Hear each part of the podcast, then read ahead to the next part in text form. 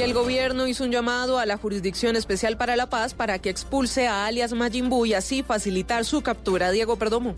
El ministro de Defensa Guillermo Botero durante un debate en el Congreso volvió a cuestionar a alias Majimbu, a quien el gobierno ha señalado de estar detrás de la masacre en la que fue asesinada la candidata a la alcaldía de Suárez Cauca, Karina García. Y les tengo que decir que Majimbu había salido de la cárcel. Fue una persona condenada a más de 30 años. En el año 2014 preso y en 2017 se presentó a la JEP, le dieron libertad y volvió a delinquir. ¿Y de qué manera? ¿De qué manera que delinquió?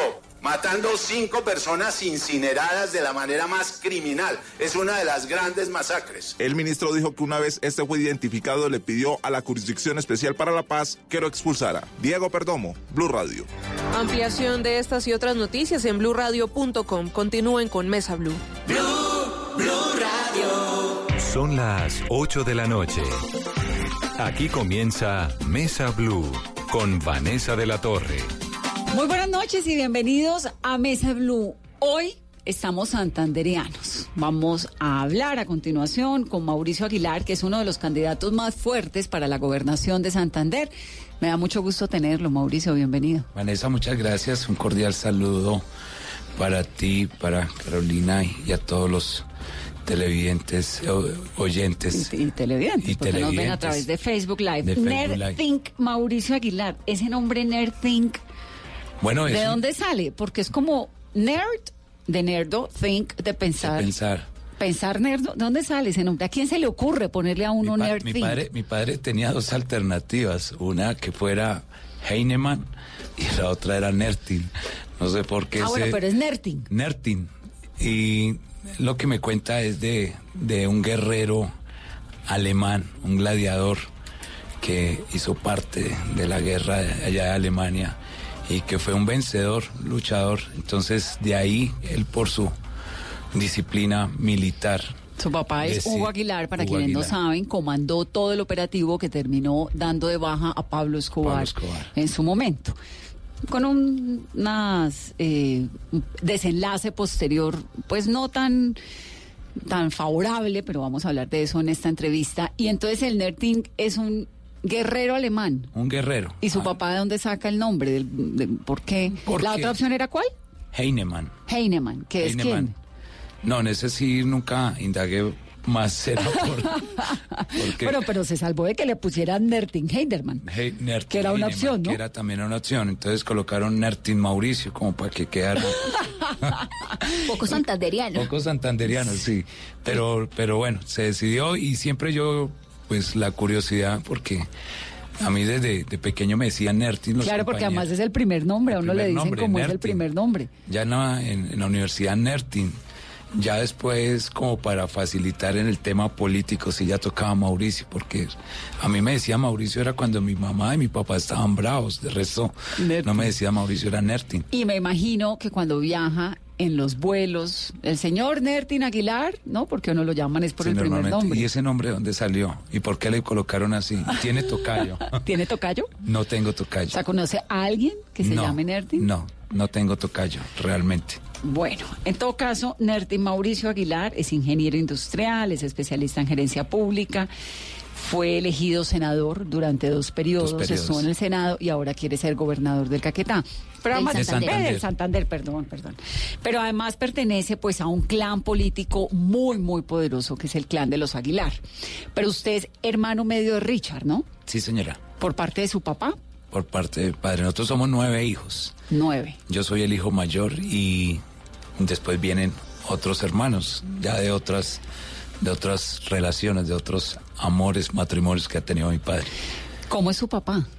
Una persona muy inteligente, muy disciplinada, trabajadora, una persona que, que siempre nos inculcó lo mejor, que era valores, principios, estudio, que él siempre nos decía, la mejor herencia que yo les voy a dejar es el estudio. Y de ahí ustedes sabrán si se defenderán en la vida. Y yo creo que eso es lo que nos ha reflejado y nos ha inculcado el paso en nuestras etapas de la vida y, hoy donde estamos es precisamente a lo que nos inculcó y a lo que él quería que nosotros fuéramos. Mauricio, su papá llegó a ser un héroe nacional. pero también terminó condenado por parapolítica por la Corte Suprema de Justicia en el 2013. También tiene un proceso por lavado de activos.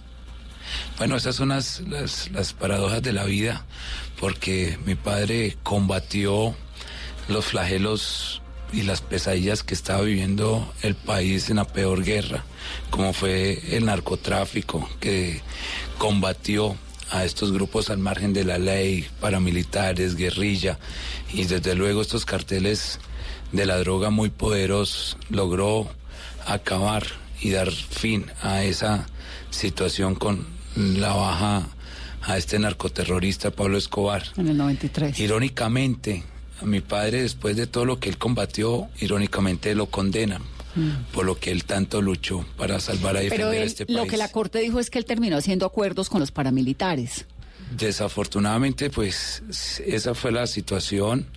Eh, siempre fuimos respetuosos de la, de la justicia, pero yo que fui testigo de su lucha, de sus enfrentamientos, del estar alejado de su familia combatiendo a los grupos al margen de la ley. Lo menos que él hubiese hecho era aliarse para llegar a, rescatar un departamento sitiado precisamente por la guerrilla, los grupos al margen de la ley.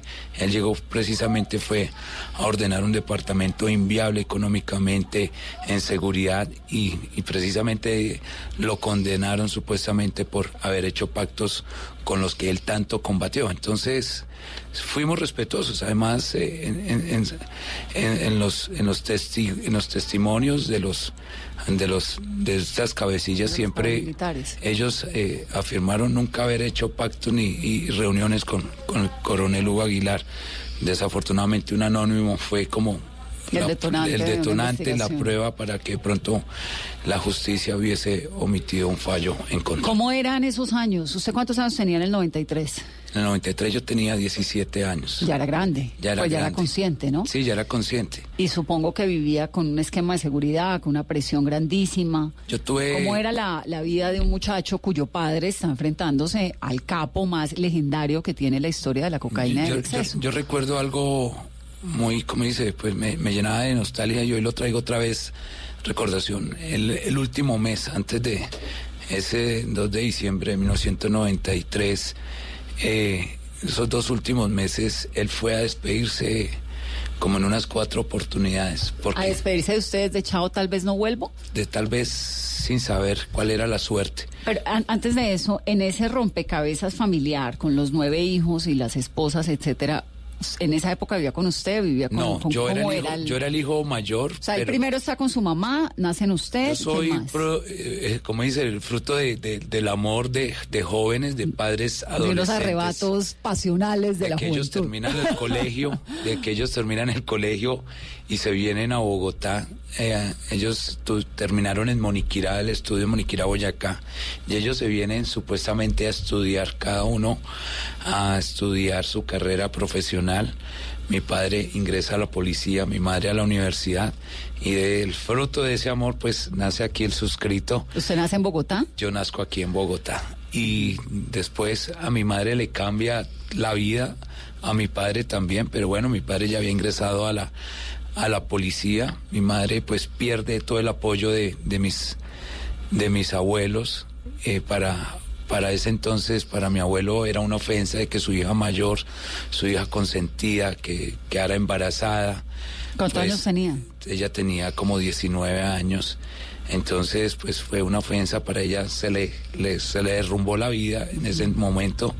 Entonces, prácticamente le quita el apoyo. Nosotros terminamos arrimados, perdóname el término, en la casa de un familiar lejano. Con su mamá usted. Con mi mamá. ¿Y el, y el, y el entonces policía Hugo Aguilar? Él estaba en la escuela, en la escuela militar, eh, en la escuela de cadetes. General Santander. Entonces, pues eran padres jóvenes que hasta ahora estaban asumiendo la responsabilidad de la segunda etapa después de que uno termina su bachillerato. Entonces, prácticamente ellos se enfrentan a una situación pues económica, pues no tenían trabajo, mi padre era un cadete de la policía.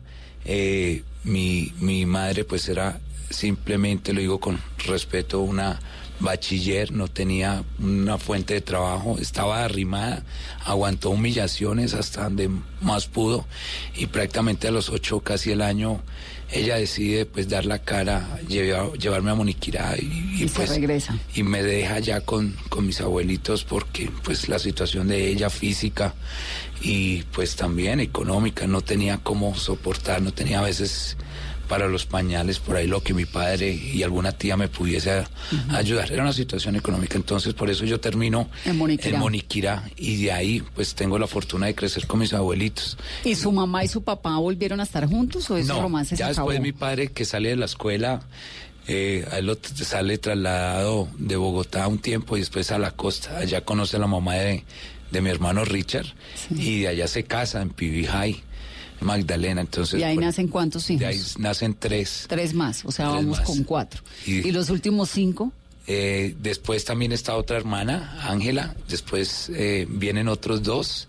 Y después los últimos dos mellizos. Van por allí, por el mundo. Van. Cinco, cinco madres, cinco, mujeres ahí enamoradas de, del coronel Aguilar. Algún encanto tenía que tener, ¿no?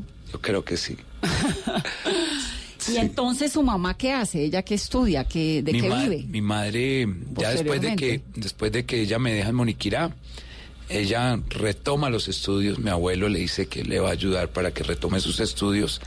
Ella es licenciada en administración educativa, ella es docente, todas mis tías maternas fueron docentes, ella es pensionada del magisterio, ella ejerció, estuvo en la Biblioteca Nacional, ahí en, aquí en Bogotá, ahí en, en A24 eh, después siguió ejerciendo la docencia hasta que salió pensionada del magisterio. Yo a los 18 años que termino mi bachillerato, llego a estudiar. O sea, usted nunca vivió con su mamá. Nunca viví. Siempre fue con los abuelos, en Moniquirá. Sí, señora. Que es un pueblo precioso, por cierto. Sí, sí, es. Pero no deja de ser un pueblo. No deja de ser un pueblo porque le falta desarrollo. Y es la capital de, de la provincia de Ricaurte que colinda con, con el departamento de Santander, pero sí, es un municipio muy bonito, pero hoy desafortunadamente estancado. Pero tengo la fortuna de, venirme a los 18 años a estudiar eh, aquí a Bogotá y, y, bueno, tener la oportunidad de vivir como cerca de 6, 7 años con ella. Estamos haciendo esta pausa para volver al tema de qué ocurría a sus 16 años con su papá. Entonces usted a los 16 años vivía en Moniquirá con los abuelos, cuando su papá estaba enfrentándose a Pablo Escobar. A los 17, que fue en 1993. ¿Y cómo era ese, cuando me dice que él fue más o menos unas veces a despedirse? digamos, ¿Iba a dónde? ¿A Moniquirá? Él, iba, a él iba a Moniquirá porque mis abuelitos vivían en Suaita, él es de Suaita, Santander. Y él iba a visitar a, a mis abuelitos que estaban allí en Suaita y a su vez pues pasaba a despedirse.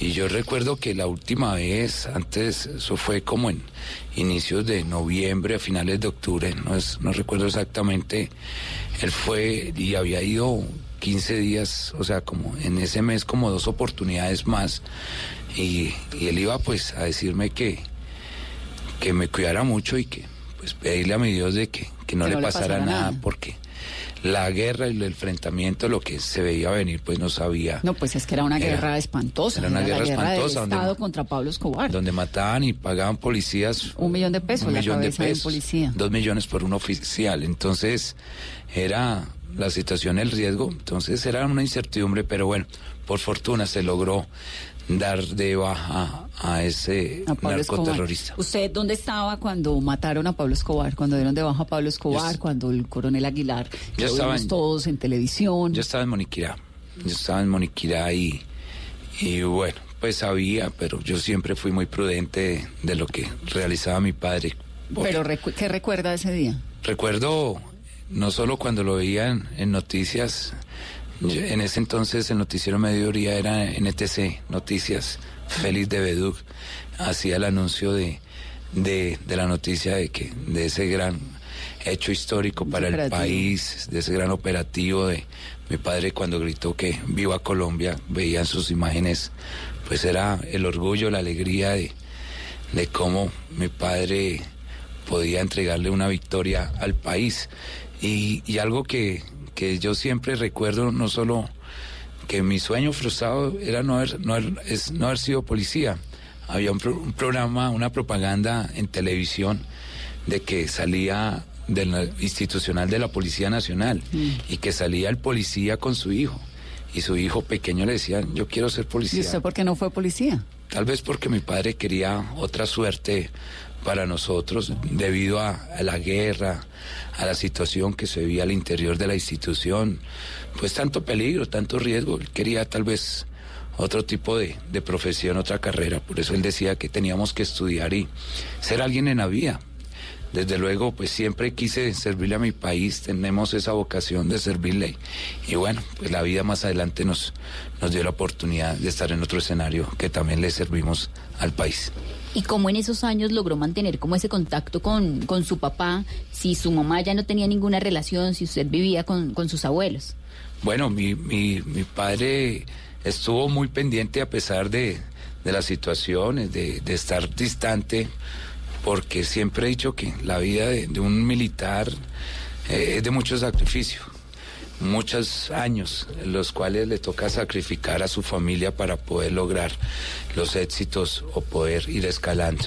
Y siempre él estuvo muy pendiente de, la vida de Mauricio, a pesar de, de la situación, a pesar de sus decisiones, de haber construido ya un hogar muy distante al lado de mi madre, pero fue una persona que siempre nos apoyó para que saliéramos adelante. Un buen papá, él fue muy responsable, el mejor ejemplo en ese buen sentido de que nosotros fuéramos gente bien. Y ahora, Mauricio, cuando usted ve a su papá, que fue semejante héroe nacional, pues con esa cantidad de investigaciones encima, con la acusación de la parapolítica, con una investigación como una gran decadencia, ve uno, ¿no?, alrededor de la imagen de lo que fue el coronel Aguilar. ¿Qué piensa? No, sigo pensando lo sigo pensando lo que es él, un héroe. O sea, usted lo sigue viendo como un héroe, usted no se le ha desdibujado la imagen de su papá. Para mí es la persona, es mi orgullo y es una persona que yo admiro y respeto mucho.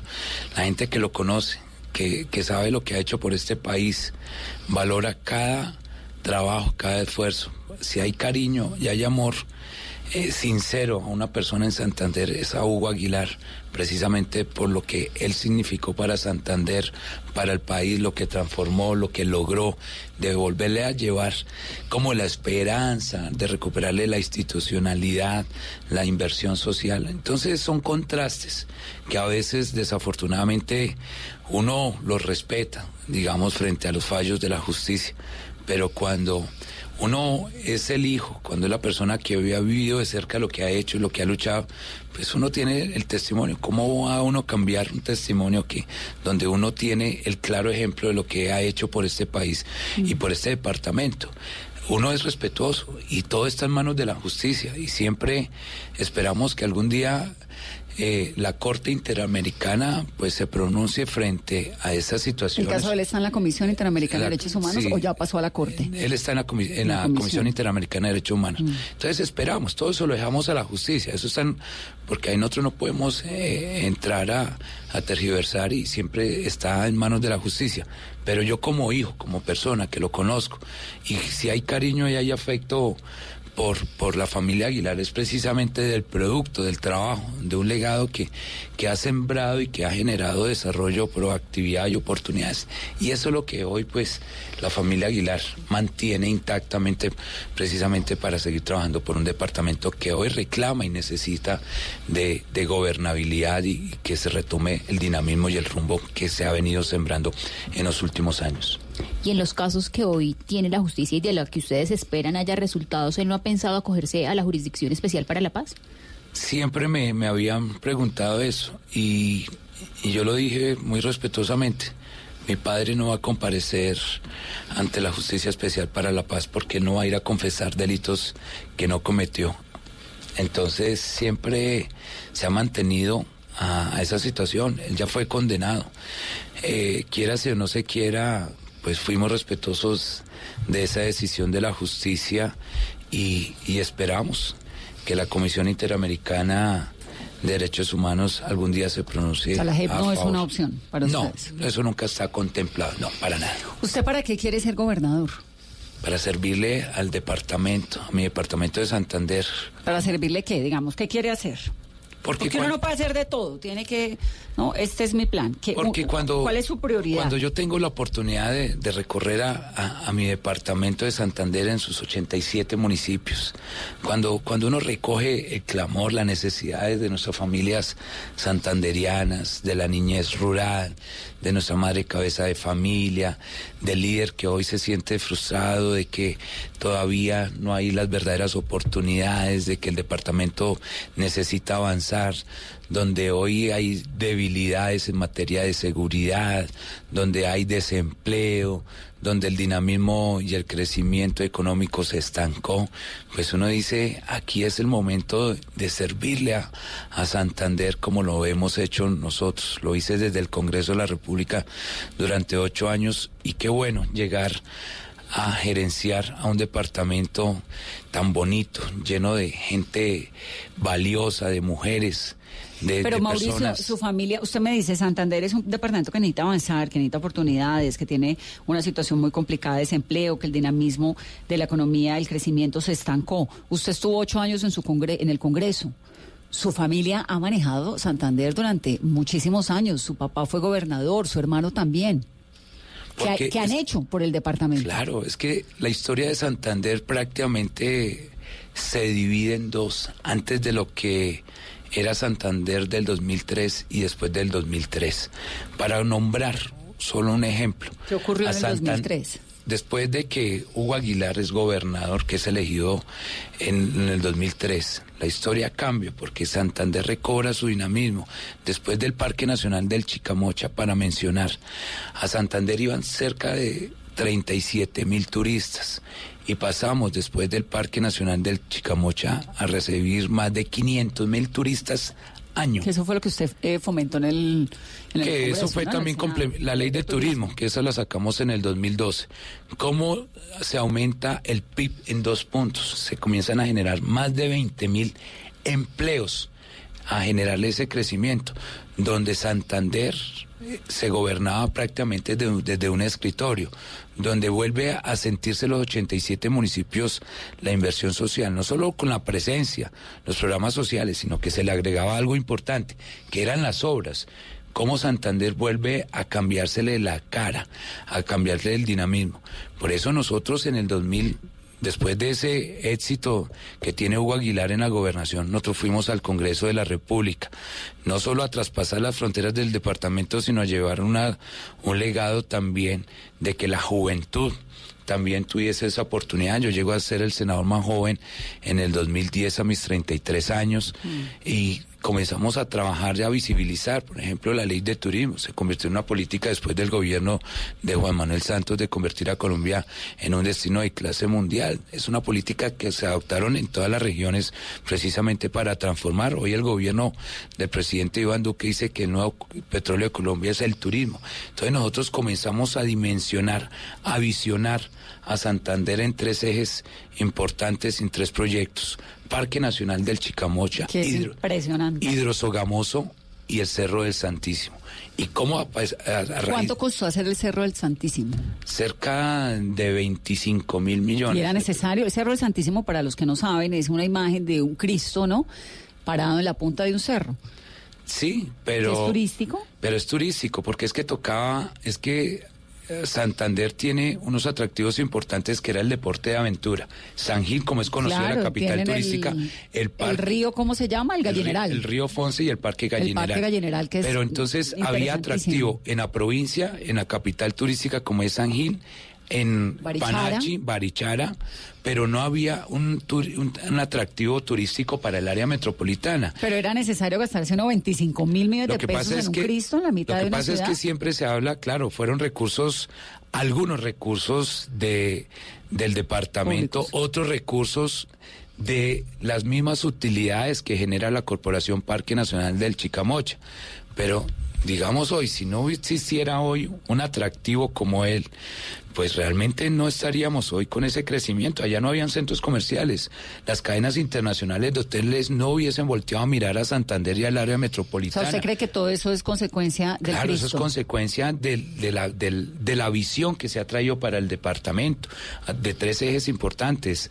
Eh, Parque Nacional del Chicamocha, Cerro del Santísimo e Hidrosogamoso, que mi padre lo logró incluir en el Plan Nacional de Desarrollo 2019 antes de culminar su mandato de, del del 2007 cuando el presidente Álvaro Uribe estaba como presidente. O sea, se lograron tres proyectos, macro, macroproyectos para que Santander tuviese esa dimensión. O sea que todo eso se ha venido articulando, no solo también con las zonas francas de la salud, pues comienza a exportarse servicios de salud, comienza a mirar las cadenas hoteleras, a invertir en Santander, a construirse centros comerciales, es precisamente por la visión que es que esta política, entonces esta política de o la sea, lo que, lo que usted quiere es una continuidad familiar.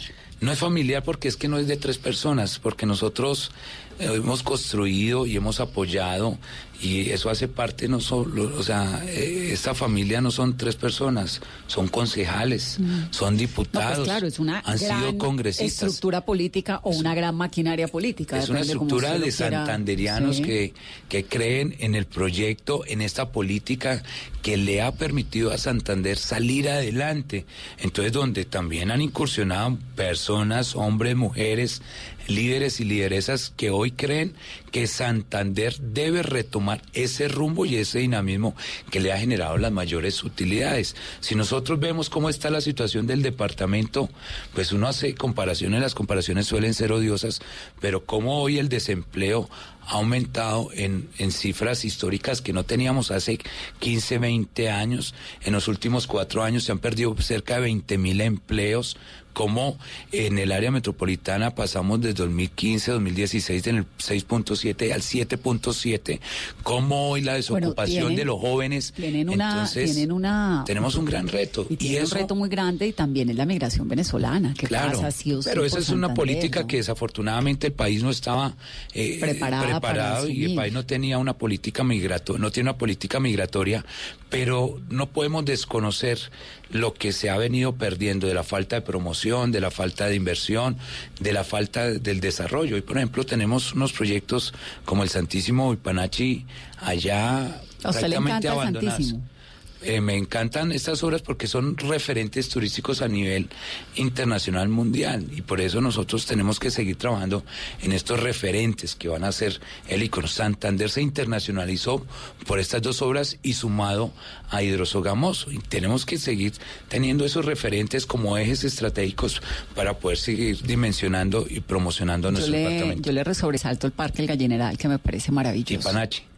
Panachi y bueno, ni hablar de Barichara, ¿no? Barichara. Sí, Barichara sí es una hermosura. El que no conoce Barichara es un pueblo blanco, precioso. A cinco horas de Bogotá, tal vez. Sí, ¿En y- pero entonces si nosotros no le generamos atractivos, ¿qué hace nuestros turistas? Pueden ir a Barichara, es un Tiene un problema Barichara, los cables. los cables. Sí, ahí se está trabajando precisamente. Está, está, es muy delicado y no, no sé por qué, y tal vez si quisiera preguntarle eso. ¿Hay algún proyecto eh, que usted dentro de su plan de, de gobierno como, como dirigente planea para el centro de Barichara, para enterrar los cables? Un poco lo trataron de hacer en Santa Marta y lo hicieron en un par de cuadras. En Cartagena lo hicieron, en Barichara no. Y lo de Barichara, pues es, es un pueblo maravilloso, precioso, blanco, colonial, divino, lleno de cables. Sí, hay, hay dos temas que voy a hacer con, con la electrificadora de Santander. Seguir trabajando eh, los proyectos de restauración, de, de mantener toda su arquitectura, todo ese patrimonio histórico y cultural, pero hay que embellecer a Barichara. Y nosotros tenemos un proyecto precisamente con la electrificadora que queremos proponerlo, es de poder... eh, Cables esos subterráneos. cables subterráneos y también el alto costo de la energía, porque desafortunadamente y, y los cortes constantes que hay allá de energía es un problema que le genera a Barichara, que a veces los, sus turistas no se dan cuenta Porque tienen plantas. que tienen plantas, pero es algo que para la población también rural y la población del propio municipio se necesita. Entonces en eso tenemos que seguir trabajando y hay que seguir embelleciendo. Lo de los a cables es muy importante, Es y- y- importante, y, es un es- y eso vale un montón de plata y lo que sea, pero realmente si los gobernantes de Colombia que tienen esos pueblos coloniales tan magníficos no se montan en el proyecto de enterrar los cables, pues las ciudades coloniales terminan siendo feísimas. Porque es que una ciudad, el centro de Santa Marta, que es absolutamente divino, no le cabe un cable. Y en Cartagena lo hicieron. En Cartagena se era una pelea tremenda y enterraron los cables. Y uno esos, ese cablerío que uno ve en Barichara, en Santa Marta, en Monguí, no sé, en es que si ves, cuatro años, cuatro años no son suficientes para cambiarle la cara eh, en su totalidad al departamento.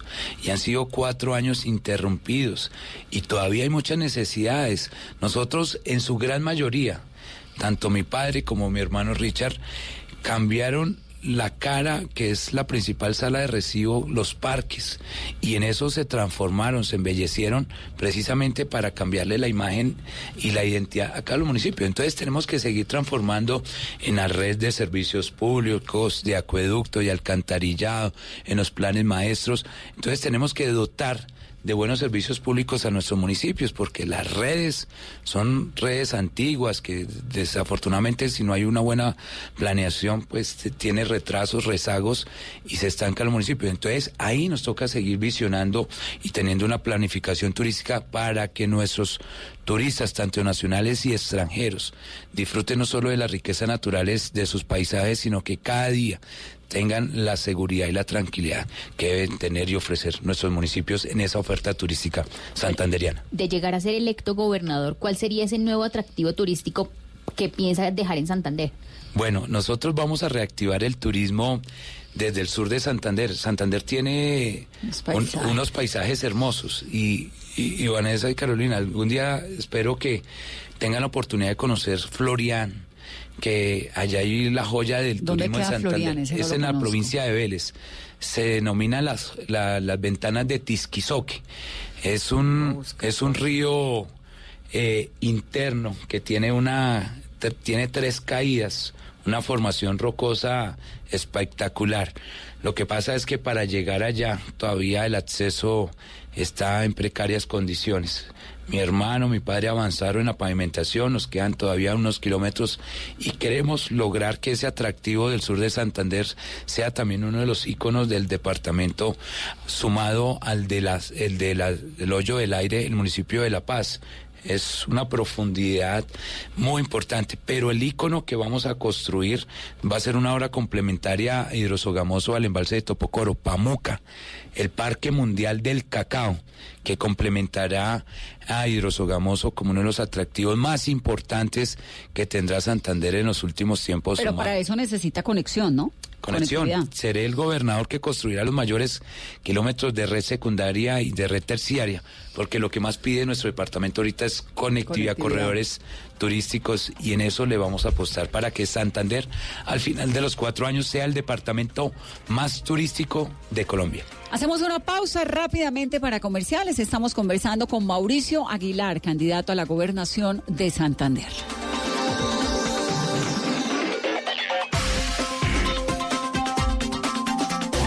¿Quieres tener un matrimonio de ensueño? ¿Vivir una experiencia en el camino de los enamorados? ¿Mostrar las últimas tendencias de moda en pasarelas y showrooms en un lugar que lo tiene todo con más de 90 mil visitantes diarios? Haz que tu marca sea parte de Bogotá de Boda. Llámanos al 318-354-4043 o ingresa a bogotadeboda.com. Atrévete a dar el paso. Invita a Caracol Televisión y Blue Radio.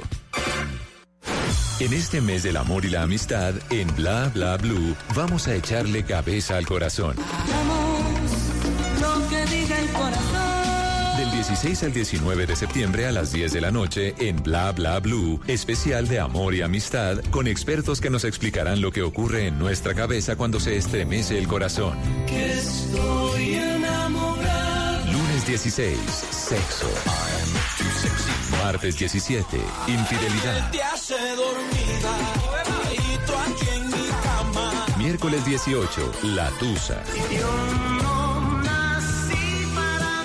Y jueves 19, el amor después del amor. Porque las cosas de la cabeza hay que pensarlas con el corazón y las del corazón con la cabeza. Especial de amor y amistad en Bla Bla Blue. Conversaciones para gente despierta. De lunes a jueves desde las 10 de la noche por Blue Radio y bluradio.com. La nueva alternativa.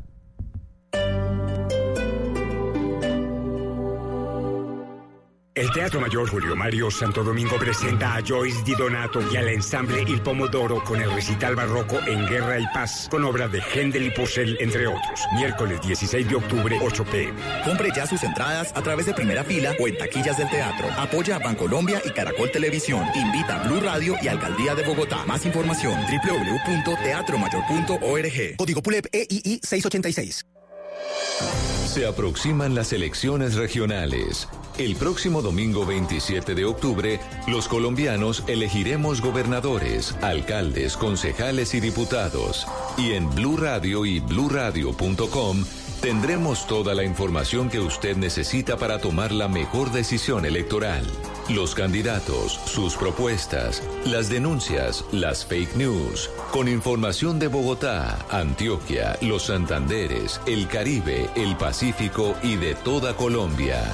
Numeral Vote Bien con Blue. Blue Radio, la nueva alternativa.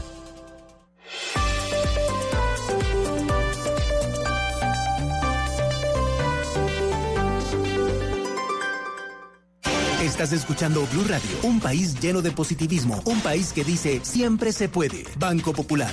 Para que celebres en familia las fechas más importantes y que siempre tengas el tiempo para encontrar el regalo perfecto, tenemos una tarjeta de crédito con recordatorio de fechas especiales para tus eventos. Solicita tu tarjeta de crédito Diamante Banco Popular para pensionados en nuestras oficinas y disfruta beneficios exclusivos, diseñados para una generación que lo merece todo.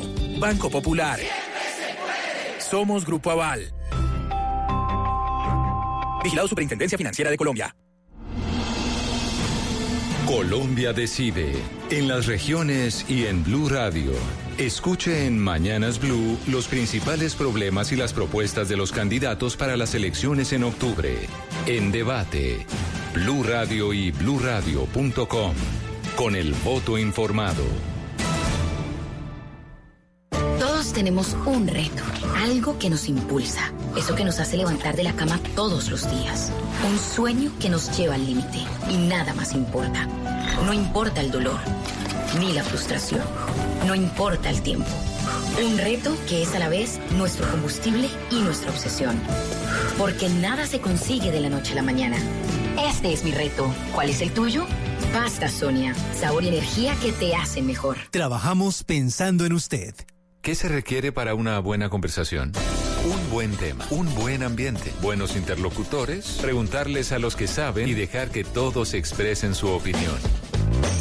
Cada noche encontraremos los ingredientes necesarios para las mejores conversaciones en Bla Bla Blue. La manera ideal de terminar el día y comenzar uno nuevo. Bla Bla Blue. Conversaciones para gente despierta. De lunes a jueves desde las 10 de la noche. Blue Radio crece. Blue Radio y bluradio.com. La nueva alternativa. Continuamos, esto es Mesa Blue. Hoy, Mauricio Aguilar, candidato a la gobernación de Santander. ¿Cuál es su opinión sobre el páramo de Santurbán, sobre la minería en Santurbán?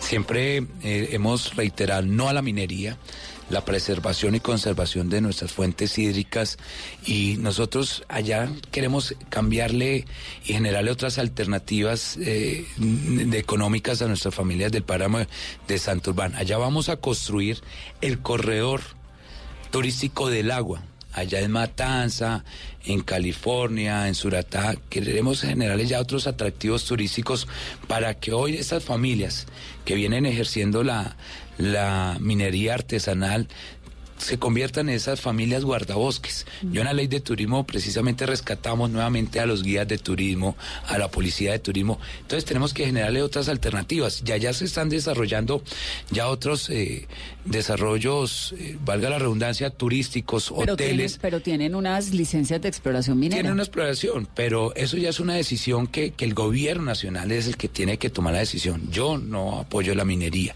la preservación y conservación.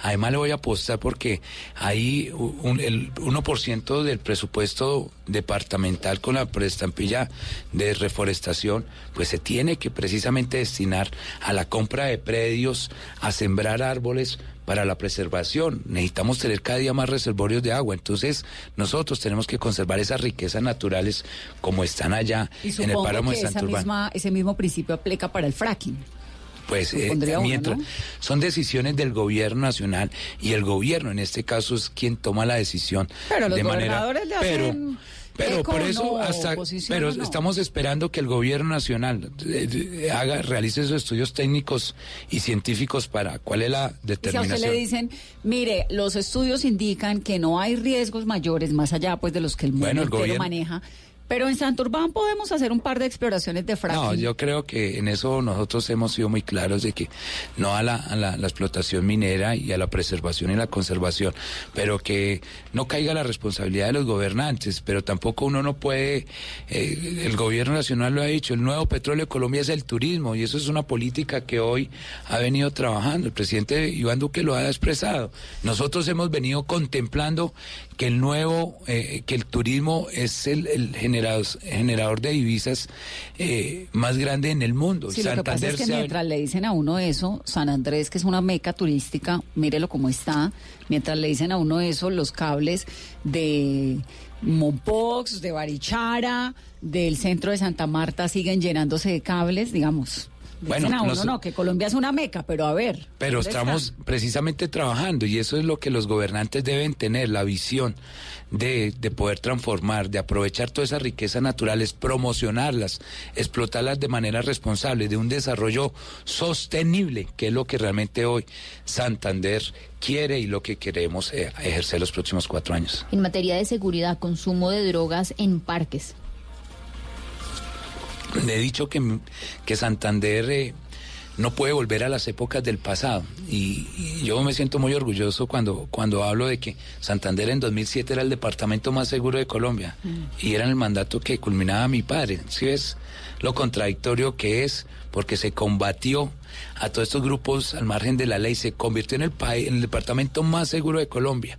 En 2015, para nombrar algo también importante, en 2015 era el departamento libre de cultivos ilícitos y libre de esas hectáreas de coca que hoy otra vez le están haciendo daño a nuestro departamento. Llevamos en el corrido del año en 2019 cerca de seis secuestros, extorsiones, fleteos, Hoy se volvieron a ver casos de sicariato que desafortunadamente, lo digo sin, sin ser odiosos, de que casos de sicariato que vemos en Cali, desafortunadamente en Medellín, pero lo estamos viviendo en el área metropolitana. Entonces Santander no puede volver a las épocas del pasado. Entonces vamos a combatir esos flagelos que hoy las familias sienten miedo en la provincia, en el área metropolitana, la percepción de inseguridad se viene acrecentando. Entonces yo quiero ser el primer policía y el primer soldado de este departamento. Usted no es policía. No, pero soy hijo de la institución. Pero como, como el primer eh, comandante en jefe de la fuerza pública, yo tengo que dar ejemplo para trabajar con nuestra fuerza pública para que tengamos unas políticas de seguridad que contrarresten todos estos flagelos de, de inseguridad que se están viviendo en el área metropolitana. Tenemos que devolver el botón, el botón de pánico. Tenemos que prever esos, eh, esos robos para que trabajemos con nuestra fuerza pública, más pie de fuerza, tengamos más dotación de, de cámaras, equipos de comunicación, de seguridad, donde haya presencia permanente, donde las familias se sientan seguras y sobre todo algo que yo he querido y quiero hacer los próximos cuatro años, hay que devolverle la confianza a la, a la institucionalidad, a nuestra policía, a nuestro ejército. Hoy desafortunadamente a veces no confiamos en nuestra policía. Porque pasan unos episodios. Porque pasan unos episodios. Pero como este país, y yo lo que quiero en Santander es reducir ese grado de intolerancia, porque este departamento, como es Santander y nuestro país, no aguanta un grado de intolerancia más, nosotros tenemos que recobrar el cariño, el amor, el respeto en nuestra sociedad, pero también por nuestra fuerza pública. Y asimismo, acercar a nuestra policía para que nuestras familias se sientan seguras. Y todos esos temas de microtráfico, pues los tenemos que seguir combatiendo. Santander en el sur, es que yo cuando recorra Santander, tú me preguntas por qué quiero servirle, porque es que yo veo unos problemas muy preocupantes mm. en nuestro departamento, allá en el sur de Santander, que ya colinda con, con el Magdalena Medio, donde vemos que ya hay otra vez se escucha de que hay hectáreas sembradas de, de coca. es precisamente porque nuestras familias campesinas otra vez están viendo de que no hay alternativas sino estos productos ilícitos. Entonces ahí es donde toca combatir y Santander no puede convertirse en la olla del microtráfico como hoy desafortunadamente en muchos lugares lo hay. ¿Qué cambio radical no le dio el aval? Bueno, siempre eh, contemplamos nuestro ejercicio del de, proyecto de la gobernación de recolectar las firmas. Hace ocho años a mi hermano, eh, a mi hermano Richard le sucedió algo similar. Eh, le, le, habían ofrecido el aval del partido de la U y de un momento a otro, pues le dijeron que no le iban a dar el aval. Pero ustedes de qué partido son? Porque usted en algún momento fue santista, luego no, Oscar Iván Zuluaga. Ambos, ¿de qué partido son? ¿Cuál es la ideología ah, política que ustedes no, nosotros somos, nosotros hemos estado acompañando al presidente Uribe. Usted es uribista. yo soy uribista. Pero en algún momento no le está apoyando el Centro Democrático. Después de mi padre, el segundo uribista en la familia soy yo. Eh, acompañamos, yo les hago ese recuento, acompañamos al presidente Santos por el presidente Uribe cuando en el 2010. y luego entonces a Oscar Iván Zuluaga. En 2014 a Oscar Iván Zuluaga. ¿Y por qué usted no es candidato al Centro Democrático? Bueno, porque al interior yo no me quise someter a una consulta interpartista porque todos los precandidatos eran amigos, porque yo vi algunas situaciones de que como que no habían eh, el, como el ejercicio democrático ahí, que de pronto se fueran a respetar los, sin ser triunfalistas, se fueran a respetar por ahí las decisiones. Nosotros contemplamos de que era mejor hacer en nuestro ejercicio por firmas y buscar los coavales de cambio radical del centro del centro democrático de los conservadores.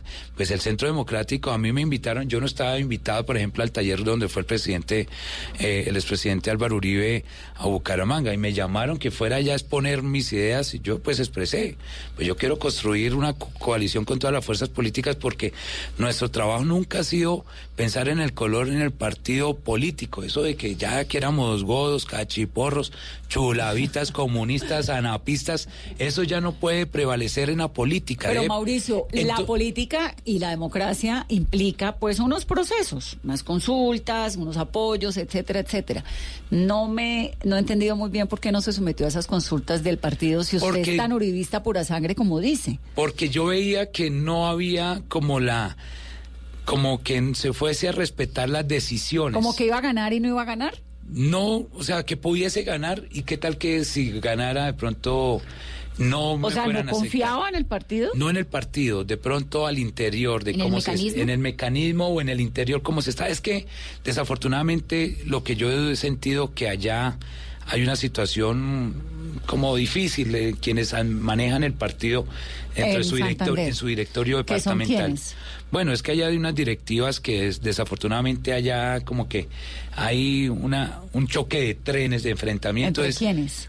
Pues son de las dirigencias, ¿no? ¿no? No, no vale la pena nombrarlos. Entonces dije, yo no voy a someterme a un desgaste que pronto uno pueda salir mal librado. Pero mi corazón, las bases uribistas están con Mauricio Aguilar, porque saben de lo que nosotros hemos venido trabajando y construyendo. Nosotros ayudamos a fortalecer el partido de la U en su momento, apoyamos al partido Centro Democrático. En este momento hemos apoyado al, Partido Cambio Radical, así que desafortunadamente no nos dieron el aval, es respetuoso, pero porque no Pero eso no es como, eso no suena como politiquería. ¿Por qué? Porque como que apoyo a Santos, luego apoyo a Oscar no, nosotros no apoyamos, nosotros no Se apoyó a Juan Manuel Santos en su momento. Lo apoyamos, pero por el presidente Uribe, y eso lo mantuve entonces apoyamos Santos, luego apoyamos a Oscar Iván Zuluaga, luego entonces estoy esperando a ver si el aval, pues si, cambio radical me da la aval, que no me lo dieron, que voy a ver si de pronto el, el, Centro Democrático me lo da, que tampoco. Digo, eso es como muy politiquero. No, aclaremos que mira, eh, nosotros apoyamos al presidente Santos por el presidente Uribe porque era el candidato del presidente Uribe. Esa chuleada. Oscar Iván Zuluaga era el candidato del presidente Uribe. Sí. Entonces, no creo que sea incoherente. Acompañamos en su momento al partido de la U, porque era el partido del presidente Álvaro Uribe. Ok, al PIN. Al PIN. Nosotros nos avalamos por el PIN porque en su momento mi padre fue candidato por Convergencia Ciudadana. Y en ese entonces eh, nosotros continuamos por, por como gratitud o lealtad en ese momento al partido que era más partido santanderiano a hablarnos. De pronto, eh, en ese entonces sí no escuchamos algo que nos decía el presidente Uribe, ¿por qué no se habla? Y le decía, ¿por qué no habla a su muchacho por el partido de la U? Tal vez... Eh, ¿Se equivocó ahí? Bueno, pues de pronto fue no haber tomado una decisión, digamos, más... Eh, a conciencia para que pronto no hubiéramos vivido todo ese estigma que se vivió, pero por supuesto, pero fuimos, fuimos, tratamos de ser coherentes, o sea, y como mi hermano se avaló por el partido Cambio Radical, pues no está. Usted estaba esperando que también le. No, no, es que yo les dije, mire, nosotros contemplamos, mire, desde el marzo del 18 de marzo inscribimos nuestro grupo significativo. Mira cuando entregaron los avales, nosotros comenzamos a recolectar firmas.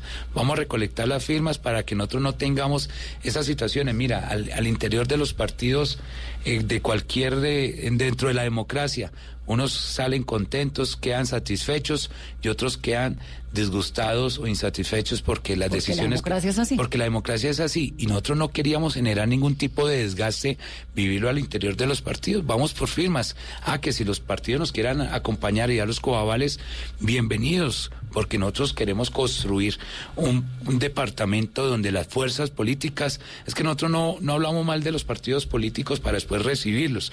Yo construí las mejores relaciones en el Congreso con todos los partidos, pues esa fue nuestra invitación, pero nuestro ejercicio primordial fue la recolección de la firma. Recolectamos 187 mil firmas. Es el afecto de la gente, de, los corazones santanderianos que Explíqueme una cosa, ¿cómo, cómo funciona? pues indudablemente usted hace parte de un clan político que son los Aguilar, con un papá eh, hiper mega poderoso en Santander. ¿Y por qué le dicen clan y no Porque es un clan. Bueno, entonces, ¿cómo le digo? ¿Familia? ¿Política? Bueno, mejor, me gustaría. Pero es lo mismo. Clan político, familia política. Bueno, sí, yo sé que no, no, no es decir, es pues es un clan. Como los Serpa. Bueno, sí. No porque grupo familiar antes al contrario, suena como si manejaran eso como si fuera la finca. Al equipo Aguilar. No, es un clan. Bueno. Así se llama. El equipo Aguilar, bueno. ¿Cómo funciona eso? Digamos, el, el coronel Aguilar dice, bueno, eh, bueno, Richard pues siempre ha tenido, y usted también como esta cosa política, decía, bueno, usted láncese al Senado, usted láncese a eso, ¿eso cómo se decide? No. La cena en la casa. La cena en la casa. Y, por ejemplo, ¿cuál es el papel del coronel Aguilar en esta Hoy en día, exacto. Bueno, mi padre ya está por encima del bien y del mal. Él ya está retirado de, de la política. Pero obviamente sigue siendo un personaje muy importante en la familia. Claro, y goza de todo el cariño de, la, de la familia santanderianos. Por eso, cuando yo les digo, eh, averigüemos un poquito de la vida de de Hugo Aguilar o de la gente, del cariño hacia la gente de Hugo Aguilar, es un cariño que... Sí, de acuerdo, no, no, o sea, todo eso hay que entenderlo, digamos, en Santander hay gente que quiere a Hugo Aguilar, otra gente que no, como hay gente que quiere a los Serpa, otra gente que no, pero digamos son, pues las grandes, si no quiero usar el término clan, eh, las grandes corrientes eh, políticas que hay. El equipo Aguilar, que somos muchos Pero además es que funciona así en todos los departamentos, en la costa es igual, decir que los charnos son un clan, pues no, ¿me entiendes? Una, es así, no, no. Bueno, yo lo no, lo digo con una connotación negativa, lo digo porque es así. No, sino que a mí me gusta quiero saber es cómo funciona. ¿Cómo funciona? Pues hoy quienes eh, han asumido el liderazgo al interior de este equipo, pues es mi hermano que está en el Congreso. Yo no continué porque veíamos que en el partido que yo estaba iba en decadencias. Yo guardé gratitud y siempre hablé en nombre del partido porque fui responsable de mis actuaciones y defendí mis postulados y lo que hice en el Congreso de la República, a pesar de que pertenecía a un partido que desafortunadamente estaba cuestionado, estigmatizado, que fue el PIN y después Opción Ciudadana veíamos que no íbamos a, mantener nuevamente nuestra curul. Hace, en el 2014 yo saqué, fui uno de los senadores más votados en el país, con más de 100 mil votos, y por poco casi nos saca el umbral. No íbamos a correr el riesgo de de, perder, de quemarnos. Entonces decidimos, eh, Richard, pues ya había culminado su gestión, tenía un reconocimiento, tenía las posibilidades, propusimos el nombre de que Richard fuera candidato. ¿Cómo se decide eso? Pues porque también el mismo equipo de la estructura, de candidatos al de los concejales, de los alcaldes, de los presidentes de junta. Dicen, no, pues la persona más opcionada para que vaya al Congreso de la República debe ser Richard. Es que no, lo es, no es imposición nuestra, es de un equipo, de una estructura donde están nuestros líderes y dicen, incluso... ponga usted y sus hermanas y sus otros hermanos. No, mis hermanos... restantes. No, ellos sí están, eh, mis otros hermanos son médico, cirujano muy reconocido, Hugo Aguilar Villa. Eh, mi hermana que es bacterióloga, se está terminando una maestría en, Brasil. Mis otros hermanos están en Estados Unidos. No tiene nada que ver con política. No, mi otra hermana trabaja eh, bueno, mi otra hermana trabaja, ella trabaja en, la vicepresidencia de la Cámara, pero digamos más eh, función, eh, digamos, de profesional que, que estar en el, en el escenario político, técnico. Y mis otros hermanos están estudiando medicina en Estados Unidos, mis otros eh, menores, los mellizos, están culminando su bachillerato. Los mellizos son los chiquitos. Sí, ya tienen, tienen 16 años. Desde el último amor del papá. Los, últimos amor. Entonces... No, no nos ha contestado la pregunta de Carolina, ¿qué papel juega? No, o sea, por eso, entonces mi padre ha estado, pues, eh, él como fundador de esta de este equipo, pues ha estado ya retirado. Nosotros quienes han asumido ese liderazgo es Richard y Mauricio. Pero no puede decirnos que está retirado. Me imagino que en las noches lo llama, bueno, mañana cuál es el recorrido, qué va a hacer, con quién se va a reunir, cómo funciona. Los, sabios consejos, eso sí. todo el día. Eso, eso nunca faltarán. Y, yo siempre he dicho, frente a alguna dificultad, para mí la experiencia.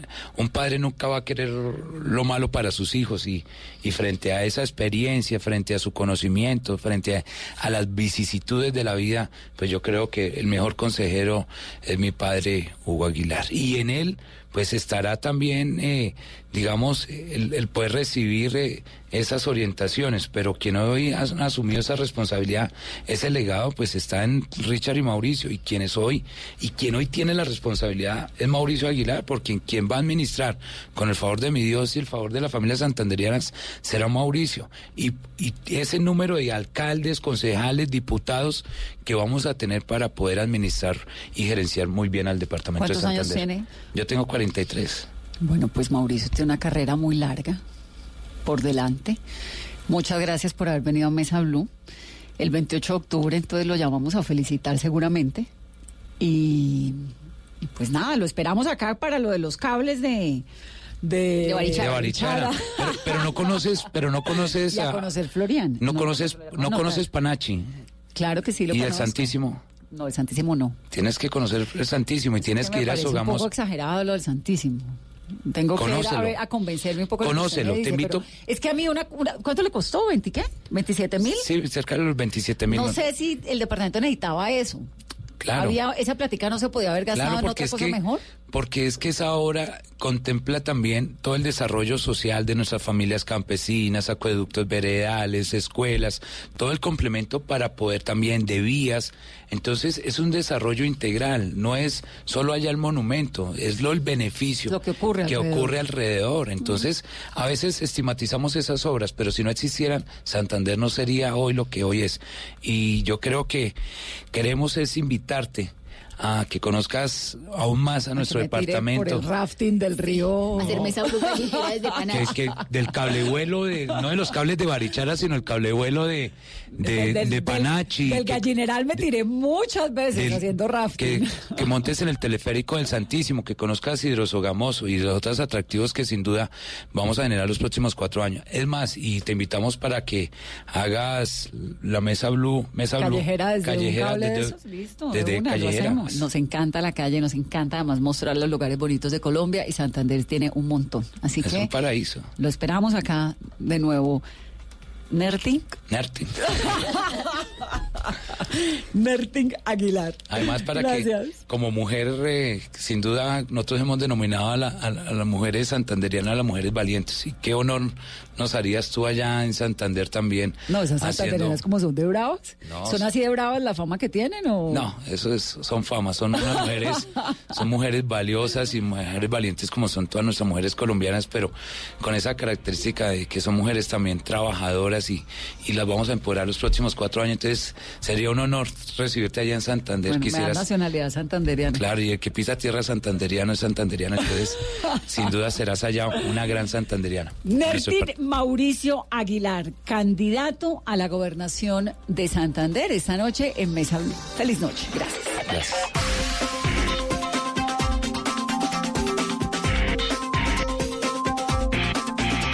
Estás escuchando Blue Radio, un país lleno de positivismo, un país que dice siempre se puede. Banco Popular. Para ti, que siempre has compartido tus mejores recetas en familia, horneando y sazonando con amor incondicional cada momento, tenemos una tarjeta de crédito con asistencia de chef para tus eventos. Solicita tu tarjeta de crédito Diamante Banco Popular para pensionados en nuestras oficinas y disfruta beneficios exclusivos diseñados para una generación que lo merece todo. Banco Popular.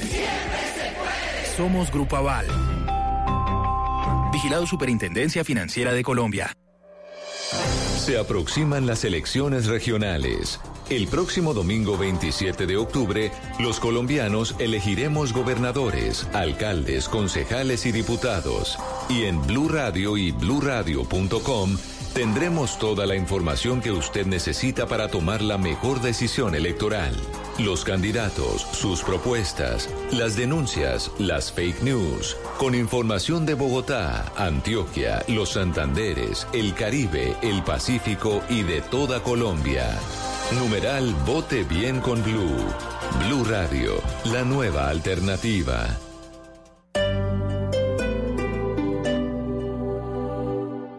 El Teatro Mayor Julio Mario Santo Domingo presenta a Joyce Di Donato y al ensamble Il Pomodoro con el recital barroco en Guerra y Paz, con obras de Händel y Purcell, entre otros. Miércoles 16 de octubre, 8 pm. Compre ya sus entradas a través de primera fila o en taquillas del teatro. Apoya a Bancolombia y Caracol Televisión. Invita a Blue Radio y Alcaldía de Bogotá. Más información www.teatromayor.org. Código PULEP EII 686. El mundo es pequeño, pero pasan muchas cosas. Y cada día hay más. Más temas que nos interesan, más temas que nos afectan. Enterarse de todo es cada día más difícil. Se necesita una nueva alternativa, una muy grande. Blue Radio, la nueva